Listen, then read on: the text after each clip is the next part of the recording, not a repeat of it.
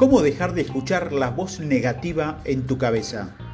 ¿Por qué estamos tan frecuentemente inclinados a hacer las cosas que son menos importantes, pero estamos tan reacios a hacer las cosas esenciales que exigen el éxito y la felicidad? ¿Cuál es la voz que nos susurra? Simplemente dejarlo pasar. ¿Por qué preocuparse por todas estas disciplinas sin sentido? Es la voz de la negatividad una voz que se ha vuelto cada vez más fuerte a lo largo de los años como resultado de estar cerca de las influencias equivocadas, pensamientos equivocados, desarrollar la filosofía equivocada y tomar las decisiones equivocadas.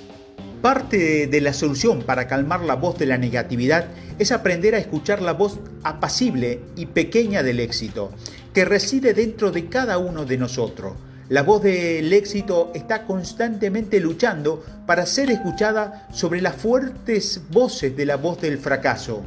Nuestras propias agencias libres nos permiten seguir la voz que elijamos. Cada vez que nos permite sucumbir a la voz del lado oscuro de la vida y somos persuadidos persuadidos de repetir errores en lugar de dominar nuevas disciplinas, la voz de la negatividad se fortalece. Por el contrario, cada vez que escuchamos los impulsos de la voz del éxito y nos convencen de que apaguemos el televisor para recoger un libro, abrir nuestro diario y registrar nuestros pensamientos o pasar un momento tranquilo y reflexionando sobre dónde podrían nuestras acciones actuales, guiándolos, el éxito de la voz responde a estas nuevas disciplinas y crece en fuerza y volumen a medida que pasa el día. Para cada nueva disciplina otro paso adelante. Nunca podremos erradicar totalmente la voz del fracaso dentro de nosotros. Siempre estará allí, instalándonos a pensar, sentir y actuar de manera contraria a nuestros propios intereses. Pero podemos silenciar efectivamente esta influencia destructiva desarrollando una filosofía sólida y una actitud positiva sobre la vida y nuestro futuro. Crear una nueva filosofía es fácil de hacer. Tomar nuevas y mejores decisiones es fácil de hacer. Desarrollar nuevas actitudes es fácil de hacer.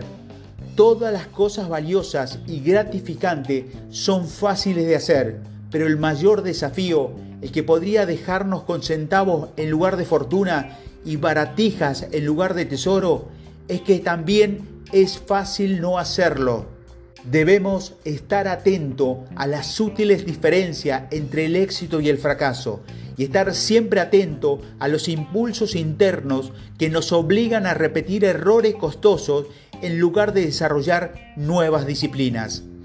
Cada uno de nosotros debemos tomar nuestra propia decisión consciente de alcanzar la buena vida a través del refinamiento de nuestros pensamientos y el examen cuidadoso de las posibles consecuencias de nuestros errores acumulados. No debemos permitirnos pensar que los errores no importan. Ellas hacen. No debemos permitirnos asumir que la falta de disciplina es un área pequeña de nuestra vida quien nos hará la diferencia. Va a y no debemos permitirnos creer que podemos tener todo lo que queremos tener y convertirnos en todo lo que deseamos ser sin hacer ningún cambio en la forma en que pensamos, pensamos acerca de la vida. Debemos. El viaje hacia la buena vida comienza con un compromiso serio de cambiar cualquier aspecto de nuestra filosofía actual que tenga la capacidad de interponerse entre nosotros y nuestro sueño las piezas restantes del rompecabezas de la vida puede ser de poco valor si no hemos tomado la firme resolución de hacer algo con esta pieza del rompecabezas. Todo está a nuestro alcance si leemos los libros, usamos los diarios, practicamos la disciplina y libramos una nueva y vigorosa batalla contra el abandono.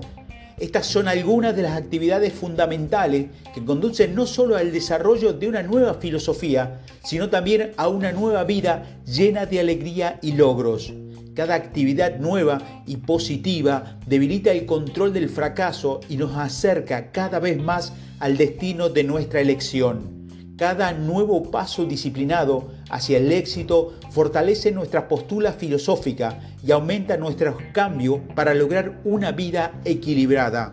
Pero el primer paso para realizar este valioso logro radica en convertirnos en el maestro de nuestro barco, en el capitán de nuestra alma mediante el desarrollo de una filosofía personal sólida